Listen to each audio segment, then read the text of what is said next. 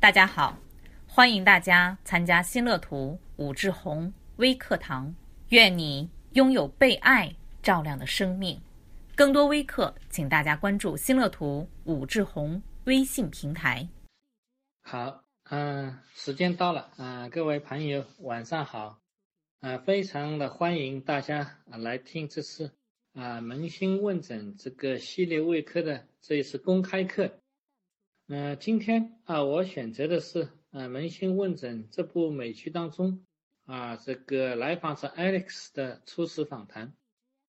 嗯，这是呢一次经过啊电话预约以后的首次访谈。啊，这主人公来访者就叫 Alex 啊，黑人男性，美军飞行员。呃，咨询师呢是叫保罗啊，中年男性。好了，颜值啊、气质啊、专业水准啊都没得说。嗯，做精神分析取向的心理咨询呢，非常重视啊初次访谈的印象感觉。嗯，也就是说，当你第一面见到来访者的时候，他带给你什么印象和感受？你对他是什么感觉？那么记得曾经二十年前了，我们当初读中德班的时候，第一次培训。啊，我们整个小组呢留级了啊，因为一年两次，每次五天。第一次五天结束的时候，老师跟我们说，我们下一次还是重复这次的内容。显然对我们的第一次培训呢非常的不满意，原因就是我们在报案例的时候呢，报出来对来访者都没有感觉啊，所以呢我们比较习惯啊报来访者的有什么症状啊，有什么表现。但是呢，我们德国老师非常注重问对来访者是什么感受啊？比如啊，德国老师会问我们说：“哎，嗯，你第一眼见到这个来访者，你是不是啊有喜欢他的感觉，或者还是非常讨厌他的感觉，还是对他其他什么样的一个感受等等？”啊，我们那个时候啊，特别是在二十年前啊，在这一块方面还是非常啊缺乏的。那我们比较习惯说，哎，他已经多少年了？他是有什么症状？那我们什么叫喜欢来访者呢？我们是医生了，总是以病人为中心了，我们总是想帮助他，讲的都是一些非常理性的话。所以呢，呃，其实应该这么说啊，对于一个人来访者的第一印象和感觉。啊，有利于我们确定初步的移情反移情的识别和自我察觉非常重要，也涉及到共情能否走到来访者的内心。好，我们先来看看这个影片当中这个 Alex 进门时候第一次的情景。啊，敲门在咨询室，然后开门寒暄握手，然后这 Alex 呢神态自信的。踱着步进入咨询室，啊，一看是一个衣着考究啊，打扮也蛮考究的一个黑人啊，在下酷酷的目镜，然后不紧不慢的用目光对整个环境略作扫视，然后放松的走进了这个咨询师保罗房间里面的这个书架，啊，对这个书呢略作翻阅，边翻阅呢，然后。边说话，啊，虽然这 Alex 是第一次接触心理咨询，但却显得非常老练和主动。啊我们看到，啊，这个来访者老练主动的询问这个咨询师保罗：“哎，你这边来做心理咨询有没有什么基本的规矩没有？”啊，一看，向上看上去像是很懂规矩的人，好像也会很体谅咨询师的。是一个明白人啊，是一个非常有身份、有诚实的人。那么像这样的一些言语和非言语所营造出来的一个气场，在现场呢也会激发出这个咨询师保罗也会不同寻常的主动跟来访者也开了一个玩笑啊，说了一句后来说：“哎，尽管在我们这一行，我们认为顾客总是错的，其实啊，一般我们。”咨询师啊，首次面对来访者很少开这样的玩笑，呃，因为像这种内容的玩笑，我们一般咨询师同行之间才会很默契的啊，互相开一些这样的一个玩笑，啊，很少是直接对来访者说的。但是显然，因为咨询师感觉到眼前这是一个与众不同的，啊，有层次的来访者，那可不是一般的来访者。所以呢，我们咨询师保罗也身不由己的，啊，为了要能够和来访者这么一种水准的匹配，但是呢，又要显得不那么太喧宾夺主和过分。啊，这个表现要低调的奢华，所以才会在第一次见面的时候就开了这么一个幽默的、坦率的，听起来好像是在贬低来访，实际上呢是呈现出好像是专业、很精要的话，啊，有深度、有内涵的玩笑。嗯，就这样，两个啊与众不同的优秀男人之间的碰撞啊就此展开了。好，我这是投射了太多我自己的东西啊，我就此打住。我们再来看看这个影片呈现出来的，啊，接下来呢，还没等来访者这个自己坐定，这个来访者呢突然就问咨询师，哎，你认得我吗？那么我们看到这个咨询师保罗啊，一脸懵逼的样子，啊，被这样问，好像自己应该去认识他一样，但确实又不认识啊。啊，也不能说什么啊，只能等来访者继续说下去。然后接下来来访者就会说啊，别人告诉我啊，你是最出色的医生啊，应该对身边的事情有所了解，应该认识我的。嗯，这个咨询师保罗呢，被来访者这么一说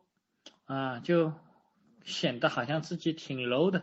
啊，居然对身边的事情都不了解，啊，那就配不上最出色的医生的称号，至少呢是太不领行情了。当然，我们可能也会感觉到，是不是这个来访者自我感觉太良好了？所以呢，这个咨询师保罗感觉是 Alex 呢这样说应该是事出有因，但呢又不好很无知的来乱问，来去证实一点什么。啊，接下来的谈话当中啊，我们发现，呃，当保罗想谦虚一下，因为他被表扬是最出色的时候，所以呢，他想谦虚一下。但是呢，这个来访者 Alex 呢，很确信的、很自信的表示自己是经过亲自调查啊得出的结论。啊，也就是说，这个来访者在找到咨询师保罗之前呢，曾经对啊咨询师的。以前的几个患者和这个咨询师以前的研究生同学了解了很多情况，然后才选择他做咨询师的。当然，这么说完以后，还直接很直接的问保罗说：“哎，这样你是不是感到有压力吗？”这话说的非常居高临下。啊，这个时候呢，哎，我们看到这个咨询师保罗好像找到了点感觉，啊，问这个 Alex 说。如果你知道我是最出色的，这样对你来说是不是很重要？啊，艾利克斯呢回答的也非常的直率，说我什么东西都找最好的，等等，然后还说了一句啊，该花的钱总得花，啊，这说的很对啊，啊，说到本质了，像是大实话。嗯，如果我们说这个来访者。这 Alex 这样说话呢，显得太唐突不恰当。其实你就会显得你很虚伪。但他呢说他这么说应该这么说，也会感到别扭啊，因为他刚才说该花的钱总得花，其实是说你啊，就说你咨询师，你是被说成是要花钱的对象啊。所以呢，其实你也没有赚到什么钱。但是呢，哈哈，回过头来一想，如果咨询师一上来就要说到钱的事，要去计较这一点，就好像显得很猥琐了。好啊，我们到这里就可以看到，啊，稍微啊有一点经验的我们咨询师呢，基本上已经可以比较确定啊自己面对的是一个啊自恋的来访者啊，我们可以对对看啊下面这些特征啊哪一些可能比较符合。哎，下面我们说一说啊。关于自恋型人格的一些特征，我们看看这 Alex 到现在为止呈现出来的呢有哪一些？呃，第一条啊，对自身啊有无所不能的感觉啊，夸大成就天赋啊，虽然没有相应的成就啊，却期待被看作是最优秀的啊。第二条，我们讲被无限制的成功、权力、财气或者美丽或者理想爱情的幻想所迷惑啊。第三条，相信自己是特别的和唯一的，并相信自己仅仅能够被其他同样特别的或高地位的人理解。或应该被联想到与上述的人啊是归为一类的。然后呢，第四条呢是对赞美成瘾。第五条呢有特权者的自我感觉，比如无理由的期待特殊的好的对待，认为别人应该自动的顺从自己。啊，第六条缺乏共情的能力。啊，没有认识或认同其他人的情感和欲望的需求，呃，经常嫉妒别人或者相信别人嫉妒自己，呃，还有表现一种高傲自大的行为和态度，啊，总体而言，显示出来会自尊的需求需要特别强，啊，会沉浸在自我理想化当中，啊，掌控感极其强，所以我们其实短短的没有几分钟，这个。影片我们已经看到这些条目当中呢，至少有两三条啊以上，哎，非常明显的是 Alex 上身上呢已经呈现出来了。接下来的呃问题是，我们知道了这些，那又怎么样？我们肯定还会抱着一个疑问：这 Alex 为什么要来这里做心理咨询？看起来他比咨询师状态还好的人，他来找心理医生。到底是啥情况呢？当保罗想再细究啊、仔细啊追究澄清，跟 Alex 澄清啊，关于你怎么说要找最出色的医生，你的标准是什么的时候啊，这个时候呢，Alex 呢就略带不耐烦的再度突然问：“哎，你认得我吗？”显然两次突然问啊，咨询是不是能够认出他来？显然这背后。有重大的隐情，看来呢，Alex 感到自己身上发生的事是非同寻常的。嗯，接下来呢，Alex 呈现的事情呢，啊，讲了一些他的经历，然后这样的事情你一听，好像只有在国际新闻上，在网络当中才会报道的那些重大的国际性的事件，但是呢，啊。作为咨询师来说，却看到在面前这个来访者身上是发生在他身上的真实的事情，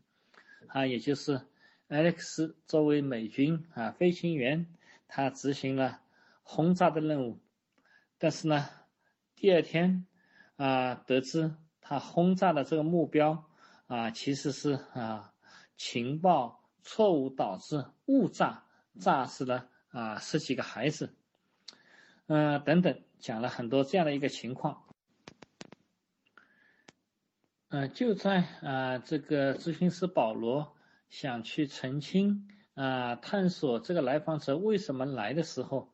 被那个 Alex 呢再次打断，啊再次这个来访者掌控了谈话的方向，啊先把咨询师内心可能的推测由这个来访者他自己先说了出来，啊比如他说。你肯定会想我啊！执行任务后回来，在新闻当中看到这么多的孩子，会有什么感觉？等等等等。其实我们看得出来，这来访者非常聪明，他猜心思猜得非常对啊！因为我们咨询师一般都是会这么想的，会想到通过这样的一些问题澄清，去触动、激发来访者的情绪。有没有过度内疚、自责的认知？有没有闪回等特征性的表现等等？所以我们一听就知道，哦，这个来访者好厉害，很聪明，啊，很有领悟力。他如果真的要做心理咨询这一行，肯定也会也会很快脱颖而出的，啊，别人要花几年才能修炼到的境界，可能。啊，像这个来访者，他只要几个月就能领悟到这个行业啊专业的真谛啊。其实我在做咨询的时候，有时候也会碰到一些来访者，真的会发现非常聪明，很能够跨界、跨领域，花几个月，不到多少时间就能够真的会体验到我们做五年、十年做咨询师才能够稍微悟到一点点的东西啊，一点点东西。所以人不能和人比啊。然后还有我们讲咨询商，咨询师呢会特别欣赏，甚至会仰视这样的来访者。